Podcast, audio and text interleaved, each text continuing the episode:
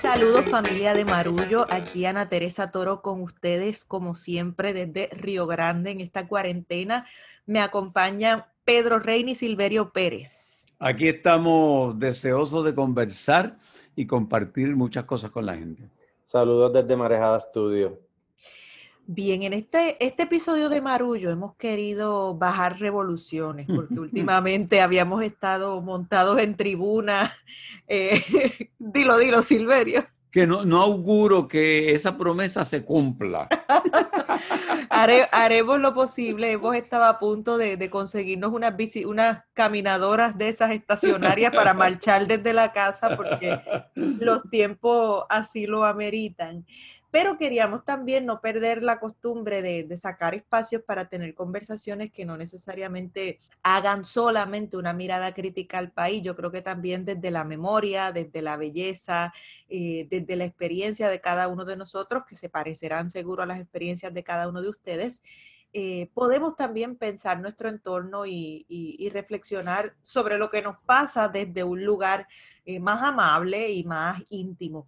Entonces habíamos estado pensando eh, con esto de la cuarentena, eh, que, que, hemos tenido tanto más tiempo para pensar, habíamos estado pensando en el momento que estamos viviendo, que es el verano no ya tanto el verano del 19 que tanto nos apasionó que hasta hicimos un libro, sino eh, pensando en el verano como ese momento que por lo general eh, pues eh, hace una gran pausa en el año y nos llenamos de calor, tenemos interacciones con gente que quizás en el ritmo habitual de los semestres, si es que uno está en el mundo de la academia o del trabajo, pues no podemos darnos esos espacios, pues el verano nos provee pues digamos, un gran paréntesis en la vida cotidiana. Hay, hay amores de verano, hay conciertos de verano, hay eventos con actividades que solo se dan en verano. Muchas personas solemos viajar en verano. Tenemos la costumbre esa de, la aventura, quienes, quienes tienen acceso a poder viajar así, así lo hacen. Y queríamos usar el pie forzado de hoy, las lecturas de verano también, esas novelas que salen en verano, que están pensadas para leerse en espacios esto de relajación. Y queríamos usar ese pie forzado para invitarlos a pensar, como vamos a hacer nosotros en este episodio, acerca de veranos que nos marcaron, que nos cambiaron la vida. Entonces son muchos, pero pues yo voy a empezar ofreciéndole eh, algunos. Yo cuando era adolescente tenía dos experiencias de verano bastante bueno, tres experiencias de verano bastante habituales que, que atesoré mucho y que me ayudaron, yo creo que a forjar mi carácter. Una de ellas era que desde los 14 o 15 años yo trabajaba eh, en los campamentos de verano del colegio en el que estudiaba y solía tener a mi cargo grupos de 8, 15 niños de 6 a 8 años y yo era la líder de grupo de ese campamento y me pasaba el día... un bootcamp, un bootcamp para la maternidad. Mira, fue así. después me daban los grupos de, adolescentes y, siempre me ha gustado trabajar más con gente grande, con gente adulta, que con niños, aunque me doy cuenta que hay adultos que tienen 5 años y niños que tienen 40. Pero bueno, ese es otro tema. Me tocaba trabajar con los niños y, obviamente pues te obliga a desarrollar un liderato, te obliga a aprender muchas cosas. En ese campamento corríamos caballos, bailábamos, hacíamos manualidades, o sea, era un espacio bien intenso de estar en la escuela desde las 7 de la mañana hasta 5 o 6 de la tarde pero aprendí mucho de, cómo eh, dirigir un grupo, comunicarme. Yo creo que ahí se forjó la maestra.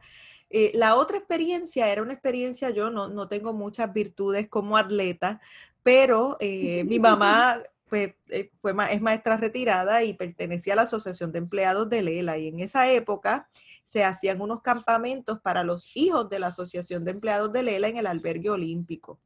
Y tú ibas y te quedabas allá una semana o dos y te enseñaban de todo. O sea, aprendías esgrima, aprendías los distintos deportes, deportes, eh, tenis, deportes a los que nunca yo tendría acceso en Ay Bonito, enajenada de, de esos espacios. Entonces, también conocías estudiantes de todo el país y gente de todo perfil. Te abría el mundo a entrar en contacto con con grupos distintos a los que tenías en el salón de clase. Eh, y fueron experiencias de verano bien, bien intensas. Y por último, solía ayudar a mi mamá en la escuela de Federico de Geto de Ay Bonito, donde mi mamá tenía el grupo de educación especial de vida independiente. y yo solía ir esporádicamente a, colaborar con mi mamá y, me acuerdo que trabajé con muchos jóvenes esto, con síndrome Down, con autismo, con distintas condiciones y, aprender a, a, relacionarme, comunicarme y aprender de ellos y de ellas. Me creó como un perfil del país bien diferente, porque cuando sales a la calle te das cuenta de, la, de las pocas personas que se comunican eh, de tú a tú, con familiaridad, con personas que tengan distintas condiciones. Entonces, agradezco mucho lo que aprendí esos veranos, ni hablar de los sábados lavando pelos en el beauty de Titichete, eso también era importante. Un Pero, saludo a Titichete, Mi gran Titichete que tiene ese protocolo del COVID al chavo en ese beauty, yo estoy súper orgullosa de ella. Eh, pero bueno, eh, el punto es que, que, fueron experiencias de, siempre era de trabajo, pero de, de, mucho crecimiento y esos trabajos de verano definitivamente eh, eran espacios de aprendizaje más grandes a veces que el mismo año escolar empato con los, con los trabajos de verano, mi primer trabajo de verano, me lo consiguieron las hermanas del Buen Pastor. Como muchos sabrán, pues yo era un novicio casi en el convento de las hermanas del Buen Pastor. Y con las conexiones de gente que iban allí, pues me consiguieron un, trabajo en un puesto de gasolina por lo que se llama Río Piedra Heights. Y yo nunca ni sabía de carro, ni sabía de nada. Eh, yo recuerdo que una de las bromas que me hicieron fue que llegó alguien en un Volkswagen a pedir que le echara agua en el motor. Y yo abrí el motor del Volkswagen, los Volkswagen no usan agua. y yo, mientras todo el mundo se reía, yo estaba tratando de buscarle roto por donde echarle agua al Volkswagen. Mi segundo trabajo de verano es ya como estudiante eh, en el Colegio de Mayagüez y fue en la Puerto Rican Cement, eh, donde yo narro el, el, evento de haber recibido, de estar, de estar yo tomando la temperatura del horno que cuece el cemento y haber visto un helicóptero que llegaba y de ahí bajarse don Luis Ferré, que era presidente de la compañía, y yo después ir a averiguar de cerca este jibarito de, de Mamey, ese, un helicóptero, ese aparato de cerca, y que don Luis Ferrer saliera en ese momento de la oficina, eh, me cogiera averiguando y me saludara y me preguntaba si, si yo estaba trabajando en la planta, le dije que yo era estudiante de ingeniería y me dijo, pues vas por buen camino, pues yo soy ingeniero también. Y fue muy amable, me apretó la mano muy fuerte, me miró a los ojos y se montó en el helicóptero y se fue. Y yo en ese momento... Qué dramático. Pensé, wow, esto de ir al trabajo en un helicóptero debe ser una, una chulería. y entonces viví una experiencia parecida muchos años después cuando eh, una compañía compró un montón de libros de Motivación 2 y me pusieron un helicóptero en un día para visitar las tiendas todas en un mismo día. Este, y pasé por encima de la Puerto Rican Cement donde yo había tenido aquella primera experiencia. Así que los veranos... Y no, no fue como ingeniero, volaste como escritor, como escritor. Sí, fue, fue otro. El verano siempre me ha traído eh, esas experiencias de, de, mi temprana juventud, pero además las relaciono siempre con los padres, que en mi casa se, se eh, celebraba con mucho entusiasmo, porque mi papá usualmente cumple año casi el Día de los Padres. Mi cumpleaños es también en el verano, y ahora mi aniversario de boda también es el verano. Así que todas esas cosas se juntan para yo siempre mirar el verano como algo de celebración. Como si eso fuera poco, es en el verano para celebrar mi cumpleaños que yo hago mi primer camino de Santiago. Y los subsiguientes caminos de Santiago que hice, también los hice en verano. Por lo tanto, para mí verano eh, significa celebración. Eh, y el año pasado creo que fue la celebración más grande que yo haya podido tener en un verano, que fue participar de una manifestación que sacó un gobernador de Puerto Rico. Wow, bueno, ya que vamos por, la, por esa onda, yo tengo que decir que quizás el trabajo más, más, más consecuente que yo tuve, además de enseñar, y llevo 32 años enseñando, eh, fue de mensajero. ah. Yo también trabajé, by the way, en campamentos de verano en la desaparecida Lincoln Military Academy en Guaynabo. Con todas esas canciones de militares que uno se entera tiempo después, tú cantas el Flea Fly Flow y tú no sabías, yo no sabía que eso era militar hasta tiempo después. Yo Recuérdenme, una experiencia, recuérdeme una experiencia también de, de mensajero.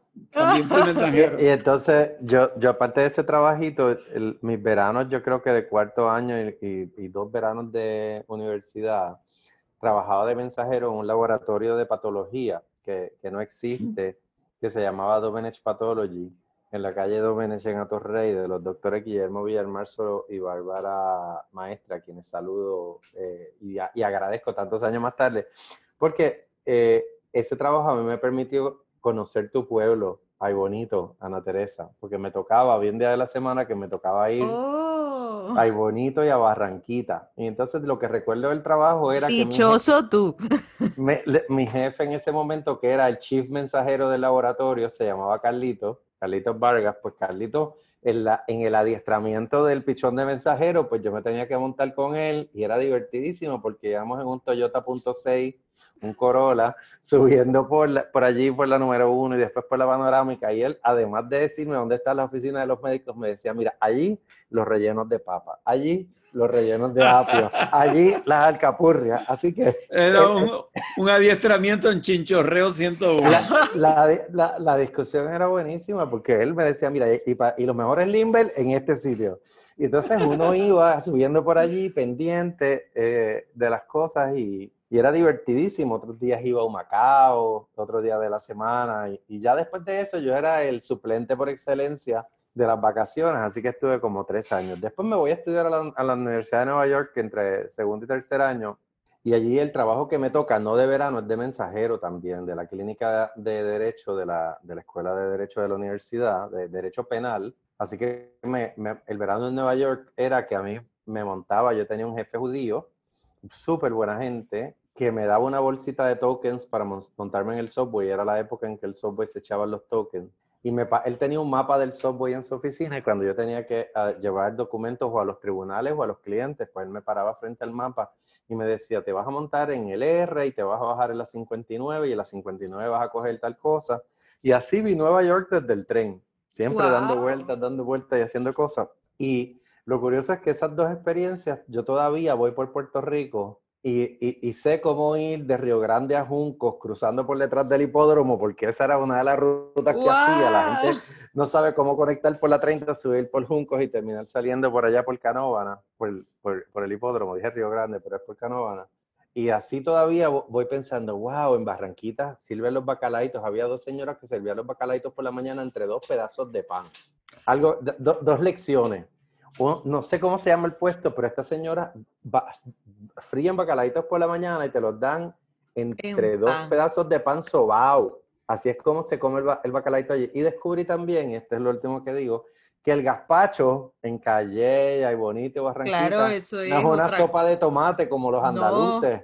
No, no. Porque un día vi un letrerito que decía sándwich de gazpacho y yo decía, pero ¿cómo uno se come un sándwich de una sopa de tomate? Y me di cuenta que el gazpacho es el gazpacho de bacalao. En mi Claro. familia, el día de Navidad por la mañana, lo que se come es gazpacho y aquí en la cuarentena, mi mamá que ha venido a ayudarnos con el bebé ha, ha tenido sus episodios de, de hacer gazpacho con Modesto en la cocina varias veces y es ese gazpacho, es ese gazpacho. El, Mira, pues yo- way, el sándwich de gazpacho es delicioso. Yo fui Ay, un María. fracaso como mensajero. La única vez que también No sé por qué no me sorprende. las monjas de Buen Pastor me consiguen un puesto de mensajero en un famoso bufete de abogados, Goldman, Antonetti y Subirá, que Oh. quedaban en el banco de Ponce, en el edificio del Banco de Ponce, que hace esquina con la 18. Ajá. Era era un bufete de los más famosos, imagínate, este, Goldman, Antonetti y Subirá. Eso es frente Y- al metro, al lado de la Labra, era el Exactamente, banco de Ponce. Sí, sí. frente al metro. Eh, mi primer día de trabajo, me llevan al espacio donde se coloca el mensajero, me dicen, estas cartas hay que entregarlas en el correo personalmente, eh, esto lleva a otro tipo de procesamiento, eran, y aquí está la llave para el buzón, buzón número tal. Pues chévere, me dan el eso, yo me lo pongo y bajo con mucho án- ánimo. Tan pronto salgo del edificio, el edificio, me estoy en la esquina y le pregunto a alguien, ¿dónde queda el correo? Y tiene que haber sido el correo de la Chetot y Calle Las Palmas, allá abajo. claro, Tras que era cuestión, de, Figueroa. era cuestión de caminar. Este, porque había el correo no es la misma 18, en la Sí, sí, es la misma.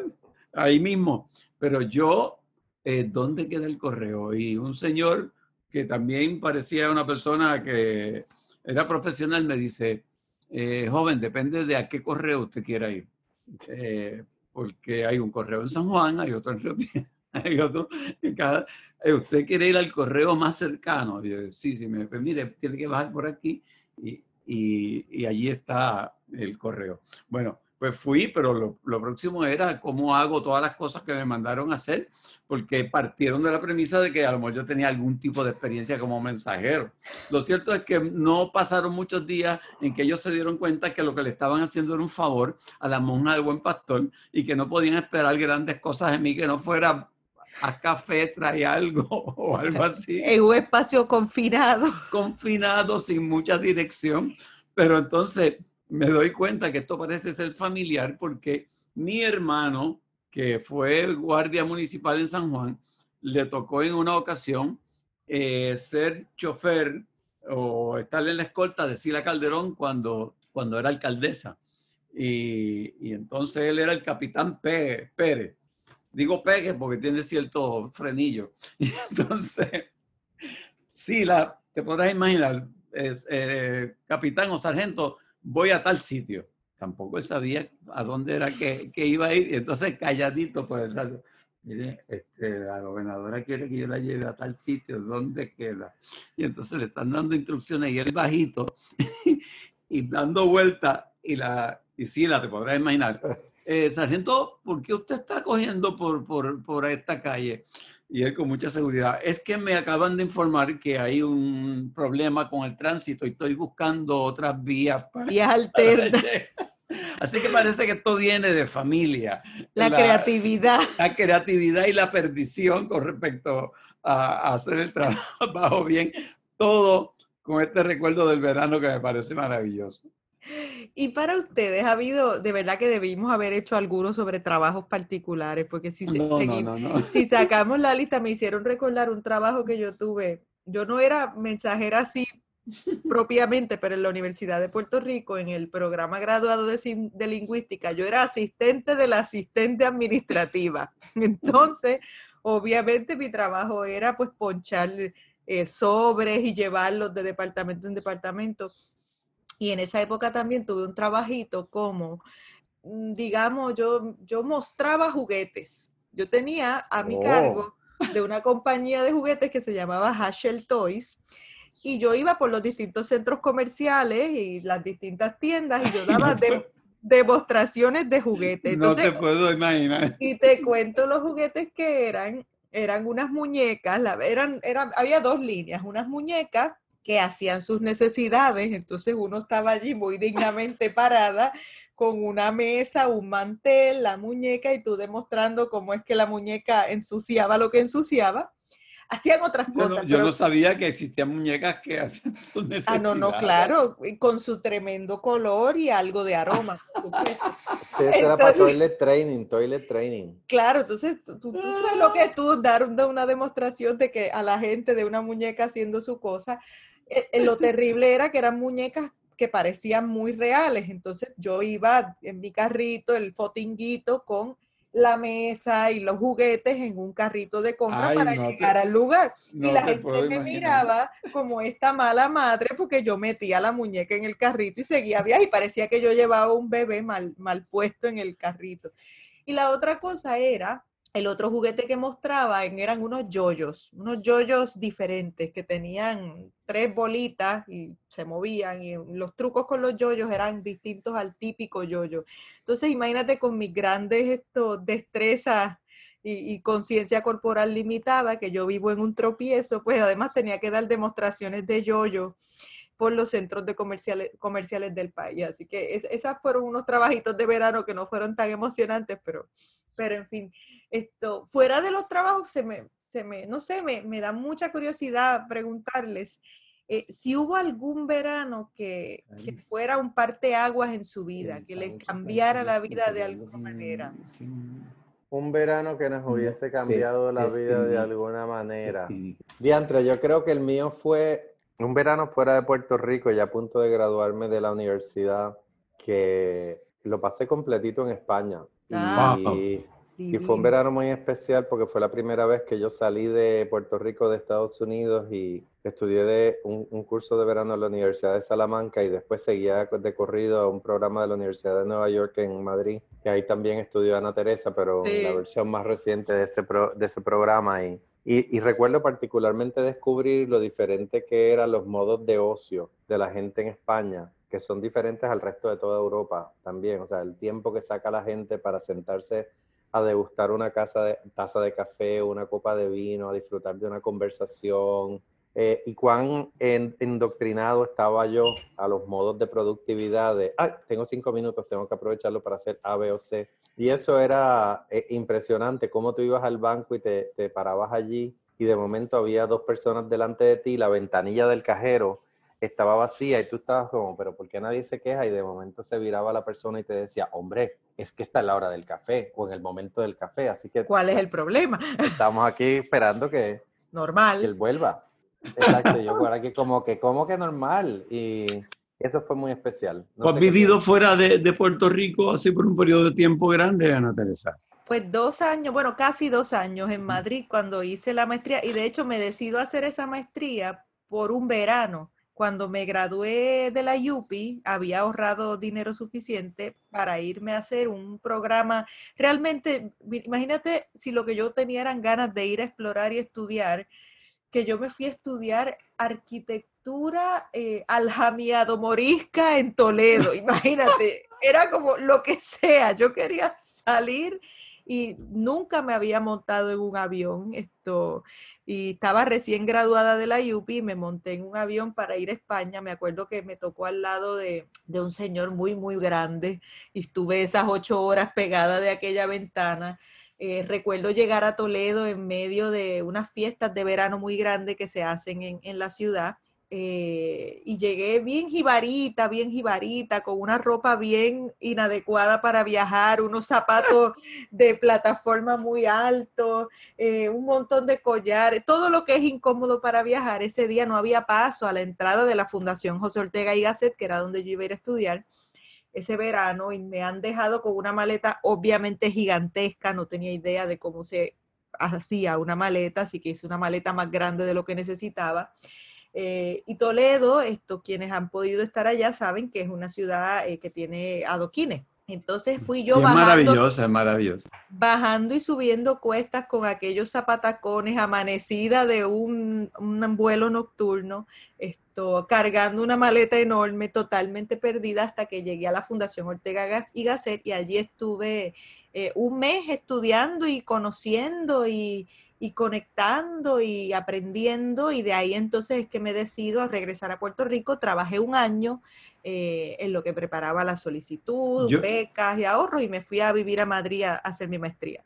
Yo nunca he tenido la experiencia de vivir fuera de Puerto Rico, aunque sea un mes o dos meses como haciendo algo así que me desconecte de la isla. No he tenido, salvo una gira así de 45 días con haciendo punto en otro son en un momento determinado cerca del 1978-79. Pero aparte de eso, no. Debe ser una experiencia interesante y enriquecedora el uno vivir fuera del país por un tiempo. Sí, uno de pronto se da, se da cuenta de cómo los códigos culturales cambian. Claro. Eh, y, fíjate, en España yo caí como pez en el agua, eh, entendí rápido, me, me, acomodé, me dio muchísimo trabajo cuando me mudo con Modesto a Los Ángeles ahí realmente yo no sé si es que el agua del Pacífico trae una forma de vida distinta. Eh, era como si yo no pudiera entender los horarios, los ritmos de la ciudad, eh, las mm. dinámicas, los valores. Yo solía caminar, en Los Ángeles no es una ciudad diseñada para caminar, pero a mí me gusta caminar y yo caminaba y me sorprendía que pasaba negocios y negocios de masajes, de mascotas, de uñas. Eh, te dejaba muy claro el, tipo de negocios que había en la calle, los valores de la ciudad, aquellas cosas que le parecían importantes a la gente. Eh, y me, me, confundí mucho, me dio mucho trabajo entender en dónde estaba. Eh, mientras que en España, pues me pareció, eh, no sé, el filtro del idioma me ayudó mucho, aunque sí los madrileños al principio me parecían muy, muy fuertes en su trato. Aquí estamos acostumbrados a un trato quizá más suave. Eh, allá eran un poco, a veces me parecían hasta hostiles y al final terminaba yo, aprendí a responderles de vuelta y nos llevábamos muy bien. No, sin duda esas experiencias hacen a uno como que caer en tiempo y tomar conciencia de, de, las propias de los propios hábitos, de las propias sensibilidades, de, de, que, de cómo uno funciona y de cómo funcionan los demás y, y, y viendo eh, cómo se organiza el mundo más allá de las rutinas que uno tiene. Es interesante cómo de pronto de, de un activar la memoria de lo que los veranos tradicionalmente han significado para nosotros, han surgido tantas y tantas eh, cosas interesantes y reflexiones que me parece que más a menudo tenemos que provocarnos de esta forma porque me parece que surgen cosas muy interesantes. ¿Les gustó eso de que les contara de mi entrenamiento con los juguetes? No, no, no, no, no, Y qué bueno que se ha limitado a juguetes infantiles. exacto. A, muñecas. Eso, ya, ya de, totalmente. Ya después, ya después les iré contando de otros trabajos porque han sido varios. bueno, un, día tenemos que dedicarle eh, el, marullo a, a experiencias de trabajo extrañas. Extrañas. eso, eso va a ser importante, sobre todo cómo enmascarar esa experiencia. Eh, pero bueno, familia, queremos invitarlos a que, a que piensen en los veranos que le han cambiado la vida, en algún amor de verano que no pueden olvidar, en alguna lectura que les hizo reiniciar en, el otoño su vida desde otra perspectiva. Eh, cuéntenos sobre eso en las redes sociales y, por favor esto, manténganse seguros. La cuarentena continúa, esto queremos salir de esto juntos para poder un buen día, sea cuando sea, regresar a la calle en verano y darnos un abrazo sudado, apestoso y de los buenos. Así que nos despedimos con muchísimo cariño, estaremos pendientes a, sus comentarios en las redes y bueno, adiós desde Río Grande y... Adiós desde Marejada Estudio Miramar. Nos vemos y esto es Marullo. Marullo es un proyecto de Agora Cultural Architects. Las productoras ejecutivas son Elsa Mosquera Sterenberg y Beba Rivera. La gerente de desarrollo y contenido es Ángela Marí Sánchez. El diseño gráfico es de Lidimaria Ponte Tañón, la fotografía es de Javier del Valle, la música original de Guarionex Morales Matos y la locutora es Fabiola Méndez.